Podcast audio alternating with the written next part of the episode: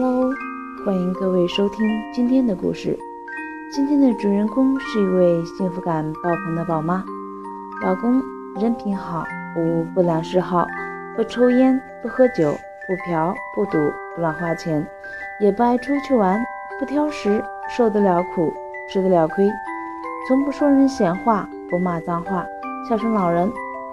老公的缺点就是话少，挣钱少。不过他挣的钱每一分都如数上交，怎么听着这缺点也是优点呢？有钱不给你花，不还是白搭？这位宝妈有两个儿子，两个小帅哥，很听话，很乖，不心疼人。这位宝妈最后总结道：“老公、儿子把我当宝，我才觉得这才是世界上最幸福、最浪漫的事。”不得不说，这位宝妈真的是幸福感满满的，知足常乐。钱这个东西可以是雪中送炭，也可以是锦上添花。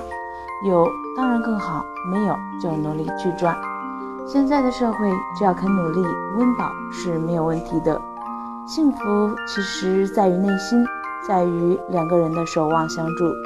人对了，街边一碗馄饨也吃得津津有味。